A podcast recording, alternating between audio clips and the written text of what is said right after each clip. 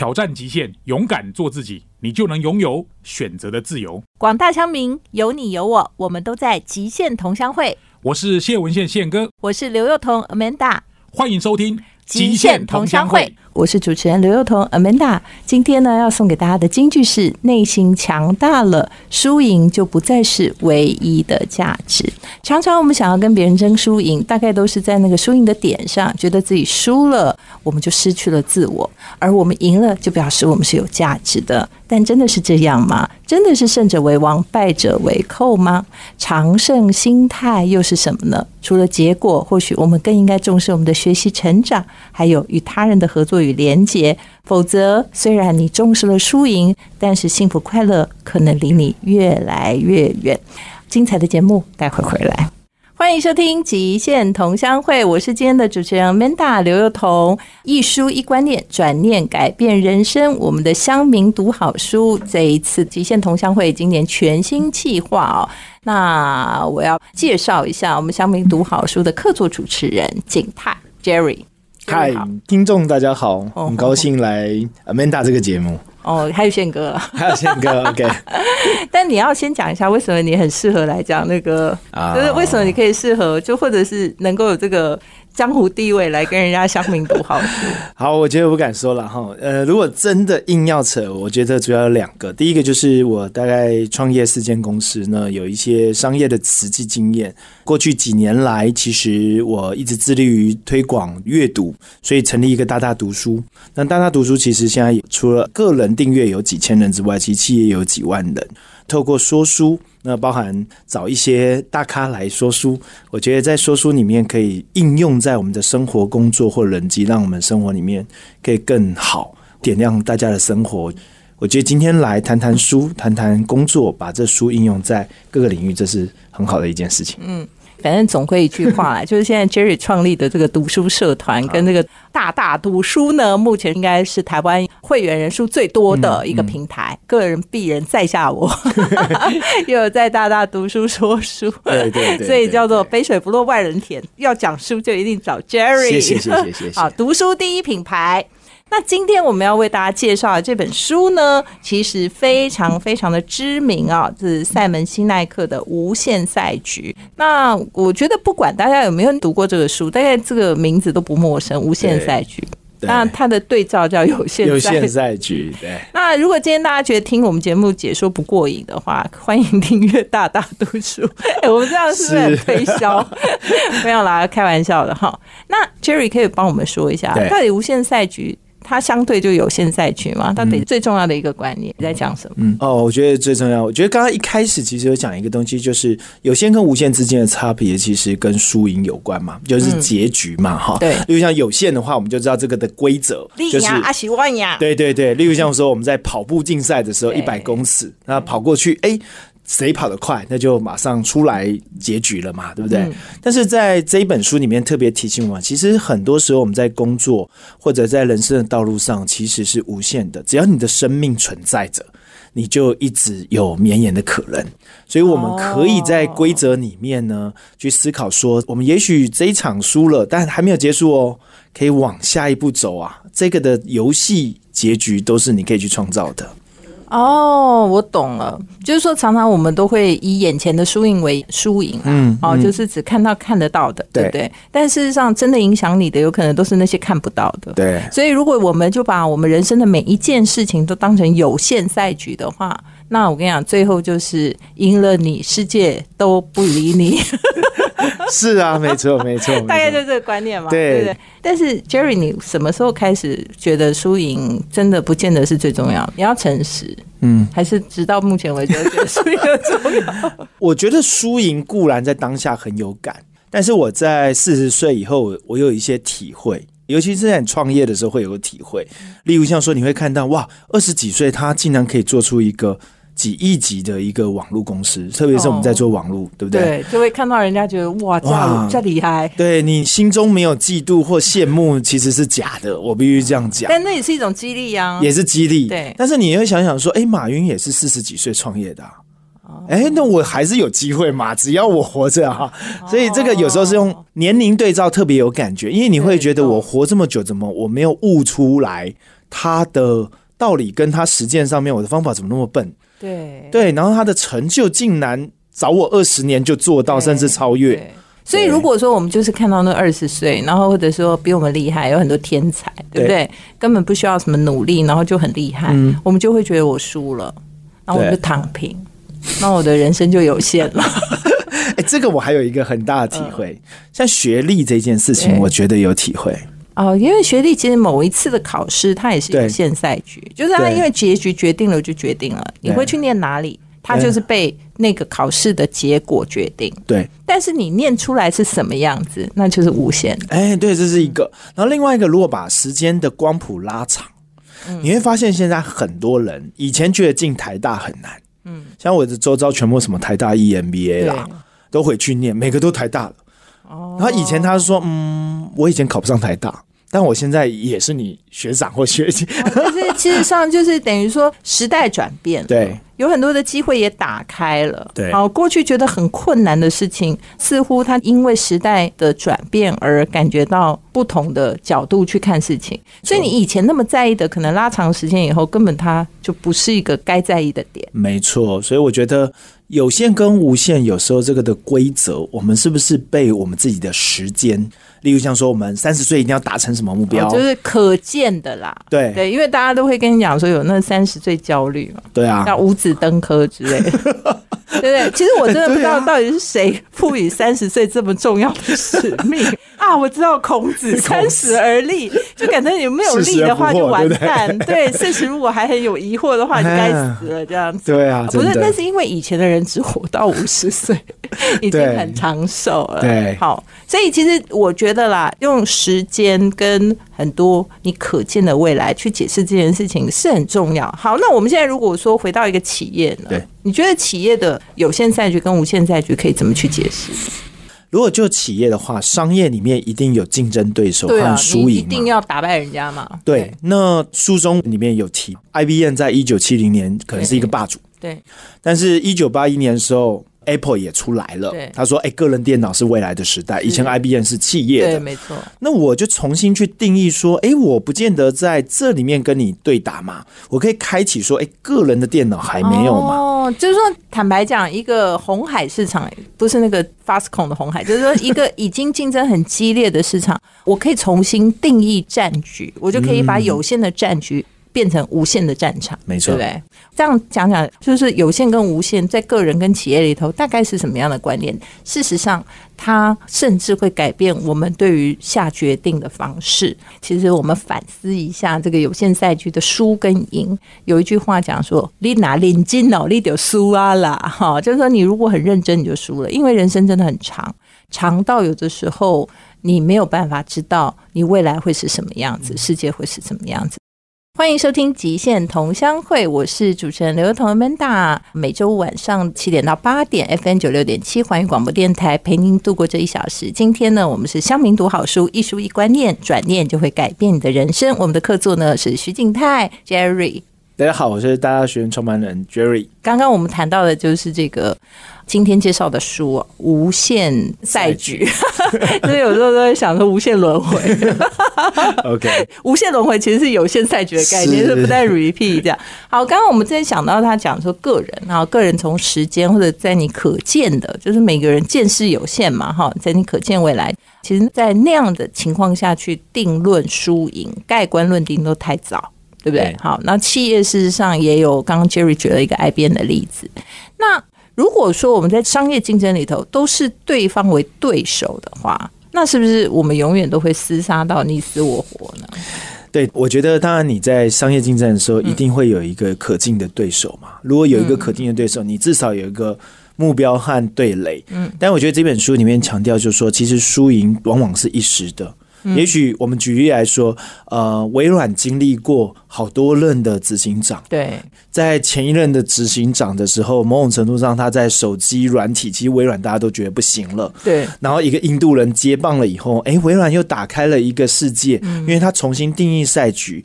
呃，我记得微软早期的时候就说，哎，我我基本上我不去加入任何的阵营了。没，错，但是我重新定义说，没有，我现在新任执行长印度人就说我可以开放的心胸，你看 Apple 你都可以在手机上里面用我的 Office 系统，我可以加入你啊。以前就说势不两立，对，是你就没有我，对有我就没有你。对对对，那 Google 也是啊，对不对？就是说，哎，你今天 iOS 你有一个系统，我今天 Android 可以开放给大家来加入我这个赛局，就是一起嘛，对不对？所以我觉得商业的规则跟思考，跟这个如果就企业来说，跟它的愿景和重新定义有关。我这边提一点，就是我在看完这本书，我后来发现有几个，第一个是愿景可以变。很多时候我们就说，没错，我一定要坚持。没有，而且我跟你讲，微软的例子是最明确、最明确的，因为以前它就是以企业软体啊，或者是个人的这种操作，就是等于说它的操作系统为主，所以它的核心就是我只要能够把这个事情的 penetration rate 越高越好，对吧？就是每一台都看得到我，每一件事情都看得到我。所以当他遇到其他所谓的操作系统，或其他的软体的时候，它当然势不两立啊，因为它的定位就是在每一个装置里面要看到我，对不对？但是当他重新改变了思维，重新把他现在的思维其实是个云端思维了，对不对？他已经不是说我在每一台的机器都要看到我，它事实上是你每一台机器都可以 reach 我。对，他就完全在不在意说，那我今天放在哪里？因为越多人 reach 我越好，越多装置 reach 我越好。以前是我希望进去更多的装置，现在是希望更多的装置来找到我。那你的思维改变，你其实赛局的玩法就完全不一样，它就变得很 open。对，没想刚刚提到一个，我觉得很好玩，这里面无限跟有限有一个我最大感觉叫定义。对，就是说你刚刚讲愿景可以重新被定义对，定义，例如像说我定义微软，刚刚讲说市占率，大家都用我的视窗，哎，我九十几耶。嗯。但是如果你这样讲，那 iOS 都没有用你，那是不是重新定义？这是一个嘛？那例如像说中国大陆像美团，我重新定义，我不见得做外卖的部分，我还要订酒店。对。Uber 早期我定义我是车子的这个，你可以随时打车 app，但我重新定义我一个 Uber Eat。对，那我重新变成从行就变成实就不一样。对，所以愿景的天花板其实很容易被你的定义局限。我印象很深，就是 Uber 那时候在打车的时候，他定义打车，你看全世界有这么多，但他遇到的成长停滞了以后，他说我重新定义，我要外卖，更大的市场。那这个的定义就是开启了更多无限可能。嗯，当然，我觉得在这个我们一定要由浅入深了哈。就是说，其实这个说法，我觉得。稍微再宏观一点，其实还是有限，因为他还是在比赛，就是只是我把战场扩得更大。对，但是我从这本书的角度里面，我觉得塞门西奈克，因为他某种程度是个思想家嘛，因为他更著名的是一个黄金圈理论嘛，哈，所以他永远在寻找那个核心，就是坏，你为什么？所以他其实，在书里他去谈企业的话，他可能会觉得说，企业必须设定一个更高的愿景。嗯，就是说，事实上，你存在的目的不会只有为了赚钱。对。然后，因为你如果存在目的只是赚钱，你很容易被别人看破手脚。就你知道吗？大家都不喜欢你来赚他的钱嘛，对不对？哈，只要那个人在你面前就说：“哎呀，我就是要赚你的钱。”你就会生气。比如 Jerry 在你面前说：“你就是要读书啊，因为你订我的书，我就可以赚钱。”然后大家就很生气，我干嘛要订你的书？但是 Jerry 如果说：“啊，我其实要推广阅读，对，推广阅读才是我想要做这件事情的目的。”那我为了推广阅读，坦白讲，赛局就不一样了，因为推广阅读不见得你只是买那个商品，你可能可以延伸无限的可能哦。没错，所以我觉得。塞门辛奈克其实，在书里他讲，就是说，所有的不管是人类的行为也好，商业行为也好，其实最终你其实是要帮人类过得更好。嗯，好，就是叫做什么科技始终来自于人性。我觉得这是这是很有意思的，但是。如果我们真的要去做一个所谓的无限赛局，因为我们大部分对团队的 KPI 定的都是你要达到多少业绩嘛，目标值对目标是什么定在那边，你就要成就啊，这样。那你觉得什么样的团队比较容易有这种无限赛局的可能性？好，因为我刚刚觉得，呃，梅娜刚刚讲到，就是说。作者本身他有一个黄金圈的原则嘛，所以他非常重视，就是说你的坏的定义，你吸引的人来，不是好坏的坏，是 why 为什么？对对对，那你吸引来的人，如果单单只是因为薪水或者是达成的 KPI，他有奖励的话，其实这件事情不太会成为一个伟大公司，它可能会成为一个赚钱的公司，嗯，或者是说现阶段它赚钱的公司。嗯，对不对可能是短期哦，因为人都是这样，你给他一个这样的目标，他就会朝向这个目标奔跑。所以你跟他讲说啊，你就卖这个东西，我就可以给你奖励。那你设这个奖励，他就强力的去卖这个东西。但是重点是他如果发现说哦，原来卖这个东西其实会带来什么后遗症，他也不会告诉你，因为他其实因为卖这个东西对他个人的利益最大化。嗯，我必须承认，里面在看的时候，无限赛局还是带有一种价值观，对，就是我对这个我的人生的价值观是什么？我希望我用我的价值观影响谁更多人。那物质的东西，无论是你发明的产品和服务，它可能只是一个媒介。然后去影响你、改变你什么？嗯，所以我觉得里面讲的，当然在坏里面有时候是蛮抽象的，或者是有一些崇高理念的。但是我觉得，或许从我们刚刚举的一些例子啊，大家也不用去把它想的非常的崇高，因为在商业社会里面，它其实啊，你把愿景定义的比较就是为全人类服务，那就表示什么？你的市场就是全人类。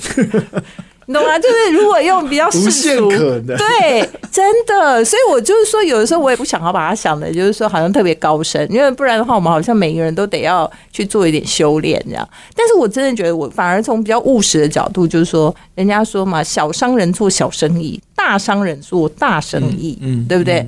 然后你。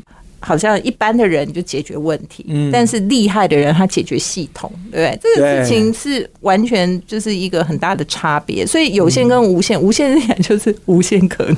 对你刚才讲到无限解决系统，我觉得很棒。然后，例如像说，再讲一个企业，像华特迪士尼，嗯，对吧？迪士尼，请问你是因为它游乐园的设施很好玩而去吗？不是，不是，那是什么？就是说我喜欢米老鼠，喜欢米老鼠，OK，哎 我热爱米老鼠，米老鼠对我真的有很多米老鼠。哎、我其实有看到两个案例蛮有趣。第一个就是说，你看去迪士尼攻读生，他会引以为傲哦，他会一直说我曾经在迪士尼攻读，你甚至会对禁用这个人。为什么？因为你会知道它里面有一些带来快乐的理念，然后在里面工作，好像帮助很多小朋友圆梦，好像我们有一个梦想。懂。对，就是说，你加入了组织，如果那个组织有更大的一个愿景的话，你事实上会比较容易被人传送。哎、对。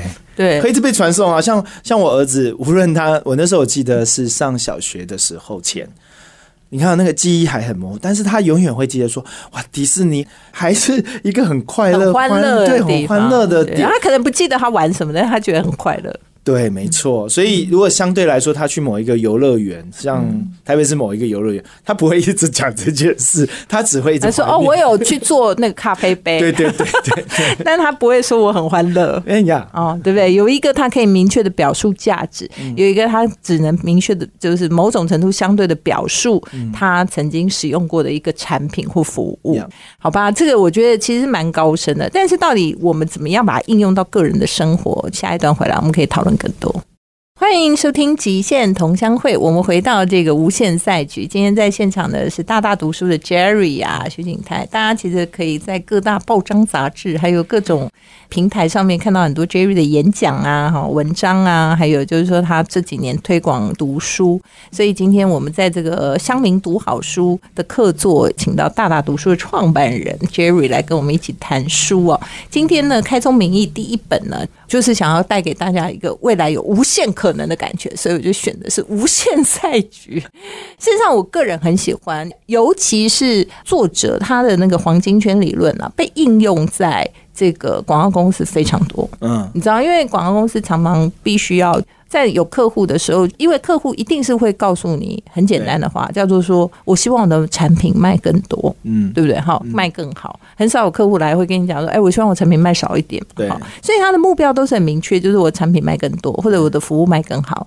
但重点是，那产品卖更多，服务卖更好，那背后你要驱动消费者的是什么？对，好，那大部分大家直观就是说我的产品哪里好，嗯，哦，所以这个就是有限赛局，没错，就你好就是代表别人不好 哦，然后你的哪里的功能，比如说你的对功能比较强，还是说你的规格比较高，那就代表别人的规格比较低。嗯，但事实上，我觉得我们早就证明了。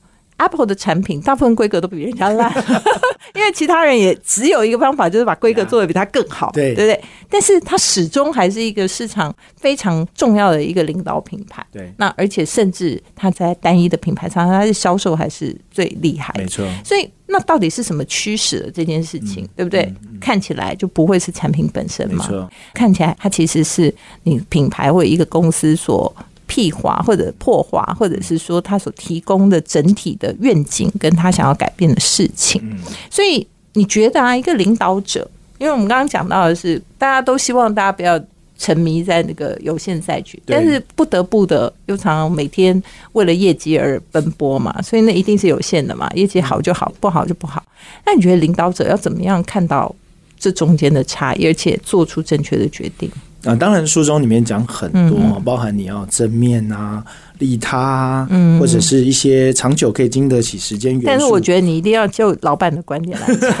好，那我给大家一个我看的一个底层逻辑哈，它是欲望加需求，嗯，等于你的购买力。嗯，有时候我们太强调需求的话，只会在差异上面竞争。嗯，那梅娜刚刚有讲到欲望这东西，其实我觉得有一个坏的本质。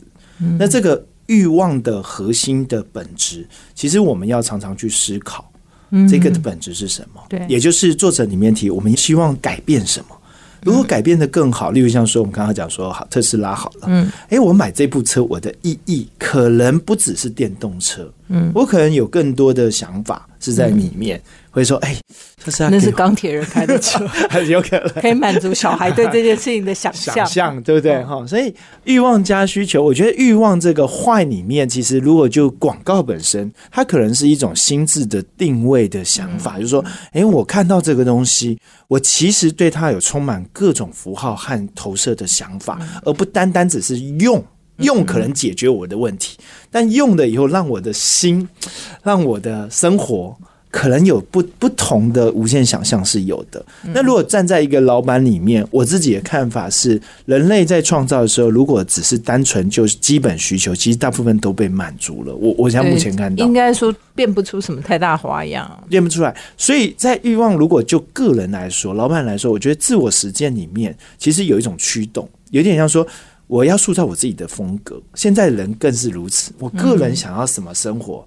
我遇到很多年轻人来工作的时候，他不会跟你讲说我薪水多少，因为他会说我晚上赚的还可能比你这个薪水多。哇，天哪！现在好难管，现在很难管，而且他会跟你讲说远距。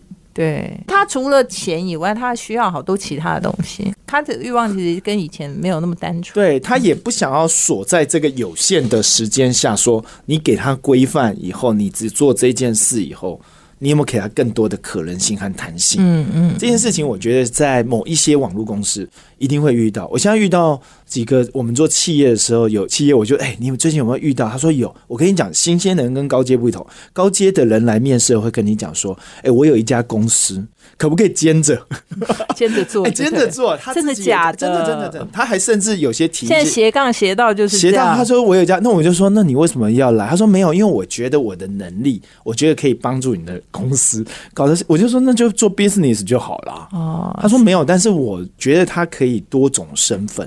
哦哎，这种也有，也有这种想法。哦，新鲜人现在提的不，所以领导者真的现在很困难呢。领导者现在对于判断事情，要看到背后的原因，跟判到每个人的背后的欲望，真的不容易耶。其实我们加他的 IG，如果员工约你加，你就会看到。我有个漂亮的美眉，她晚上都是做做团购，做的非常好。哦，哎，然后我我不会禁止她，但她在我的本职工作做行销。对，我懂。那因为而且他还可以把他晚上所学用到你的对白天的工作上，对，然后把白天工作再带到晚上所学。哎，就是我可以理解，你知道为什么？你举个例子，假设这个员工我给他四万五好了，对，但他晚上他做四万，请问你老板要加薪加到八万五，要加多久？太久了，太久了。那你还不如让他晚上去做 团购，你不会去跟他争啊？所以你知道吗？领导有时候我们这样讲就是。你知道，因为我常常觉得现在的世代冲击啊，它不完全来自于说真的只是年龄，它有的时候来自于你大概没有听过那样的例子，嗯，你待的地方可能他没有给你过这样的冲击，对，所以你会觉得好像那样子是正常的，或者说那样子唯一的。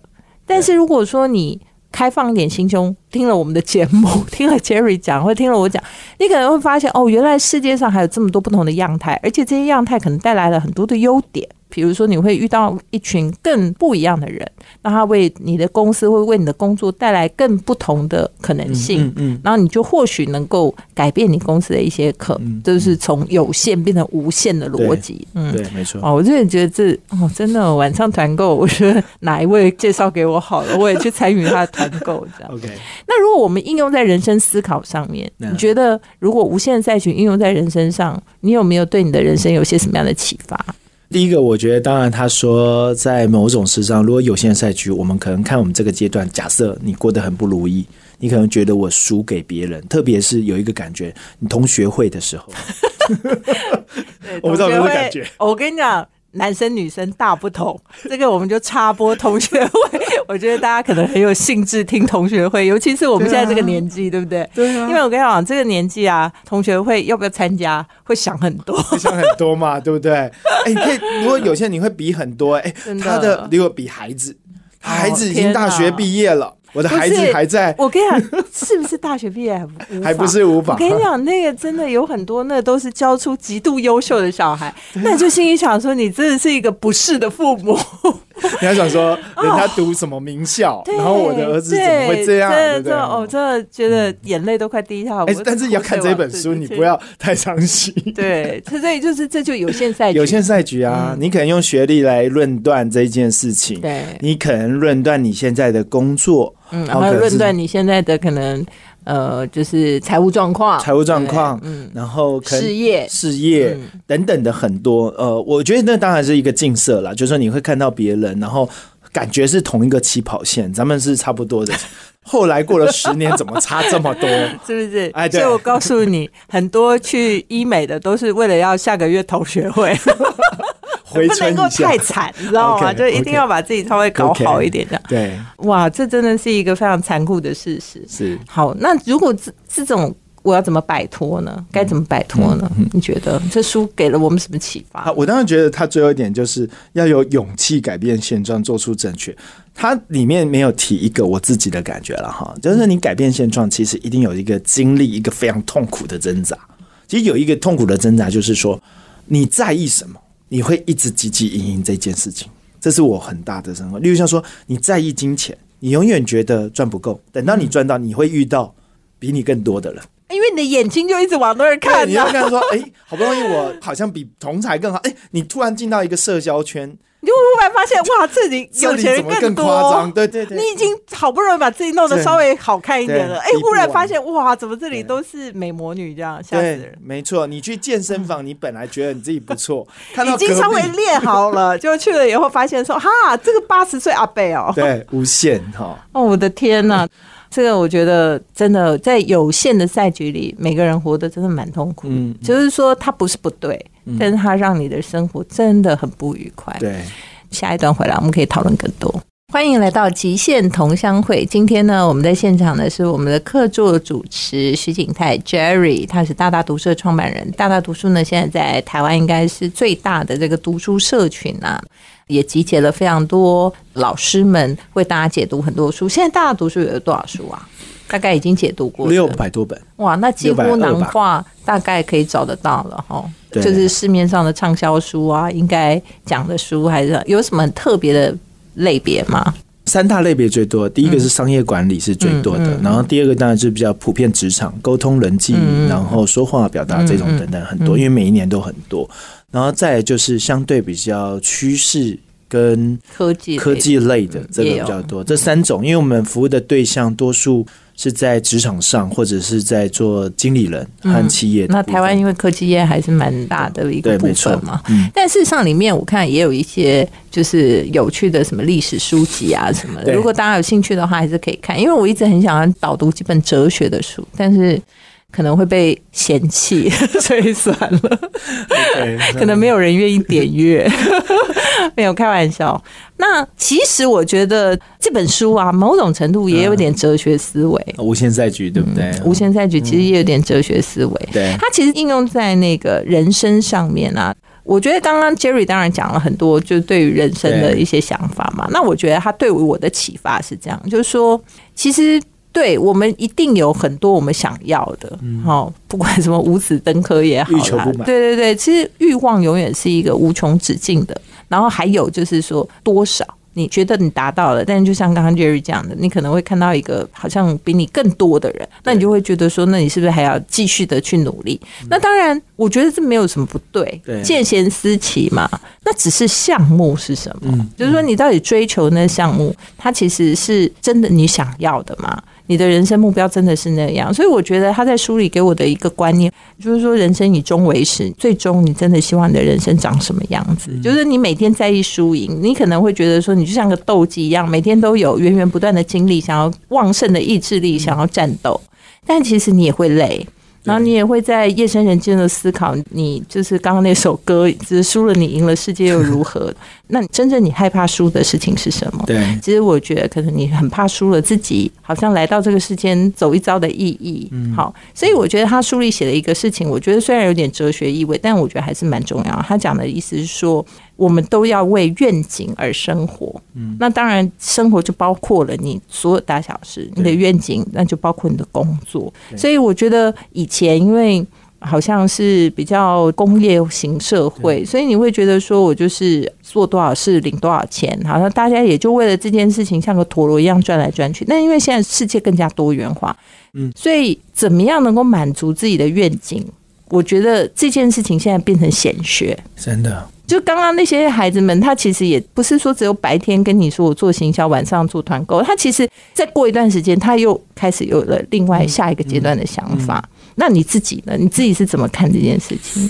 怎么看自己这是非常棒的哈，因为我觉得有两个维度可以想。第一个是说，在疫情后，大家重新再找自己，我自己感觉非常深。这三年，这个找自己有一个原因，因为当疫情的时候，我们不是每个人都被隔离吗？嗯，你突然有一个真空感，就是觉得，哎，隔离以后，我好像世界也在运行。嗯，但我接下来下一步是什么？我举一个例子，我有一个朋友，他在中国大陆做 Nike 的高层，嗯，后来他疫情的时候在普通关起来，被锁起来，嗯，一百多天，那个社区发生了很多事情，可以拍电影哦。他看了人情冷暖，举例来说，有人在那个社区跳楼，受不了。他会觉得很可怕。然后有人在他们那一层，因为就高级住宅，然后发生了他就是中了嘛，COVID nineteen。那这整区全部大家会歧视他，哦，因为觉得他害群之马的感觉，因为他固定检验，然后他是台湾在大陆的，那某种程度上，人家也会有一种异样的眼光，就完全考验人性的。考验人性。后来疫情结束以后，他回来跟我讲说，他辞掉那边的高层了。嗯，他说他在那边重新的思考他的人生的工作意义，他很努力爬到了最高层。嗯，然后他重新在思考这件事，他到底要什么？所以在那一百天，他最大的反思是我这一生要留下什么。哇，所以要有冲击，才会很认真的想坏这件事情。。其实我觉得疫情真的对所有的人，可能都是有一个好像 pose 的时间，然后 pose 完以后再开始，那我们就会发现说，有些人他 restart 以后重新开始以后，就走了一些不同的方向，然后做了一些不同的选择。没错那或许他就重新的反思他的人生。其实那个作者呢，他有提出这个愿景的想法了。他把这个愿景分成说，第一，你这个愿景必须支持一个正面而且乐观的理念，因为越走越悲观，我想大概人生就不可能嘛。那第二个是说，你这个愿景要能够号召有别人能够一起跟你实现这个愿景努力。例如说，Jerry 做大家读书，就是希望把阅读推广出去，让所有的人都能够在书里一书一观念的影响他们的人生。那第三个就是愿景一定是利他的，你不会是说哦我大大读书就是为了要叫大家读书赚钱这样，那可能你就会很难去把这件事情用真心的想法去推广给别人。然后还有就是愿景是经得起时间考考验验的嗯，然后另外就是愿景呢，永远无法完全实现。嗯对，虽然这个感觉有点残酷，但是它就是书名嘛，无限赛局。因为它如果是追求得到的，比如说我今天就是要一千万，那你到了一千万，你的人生就终止啦，你就再也没有下一步了嘛，对对不对？所以其实它绝对是没有办法完全实现的。就是说我们希望每个人都看书，但是实际上不会每个人都看书啊。所以在今天呢，我们把这个无限赛局带给大家，希望大家在这个书里只要有一个观念对你受用，相信你就会受益无穷。欢迎收听现场观点。今天呢，我们介绍的是《无限赛局》的这本书。我觉得无限思维的人呐，其实，在我们今天所有跟 Jerry 的对谈中，最重要的就是你一直不断的去寻找一个实现更大的愿景的方法。我们刚刚讲嘛，人生愿景从你十岁、二十岁、三十岁，你可能一直可以不断的变动它。然后呢，你在人生中一直不断主动的去寻找它。那有限思维呢，你就是跟着你的环境走。因为我们会被限制的事情太多了，所以我们如果被限制了，它限制就多了。但是为什么以前可以，现在你更需要有无限赛局思维？因为现在世界变动很快，环境变动很快，我们从来没有料到我们会被疫情影响，但是它也影响了我们两三年。所以攸关这个生死存亡的时候，有时候颠覆自己才能找出活路。非常谢谢您的收听，我们下个礼拜再见喽。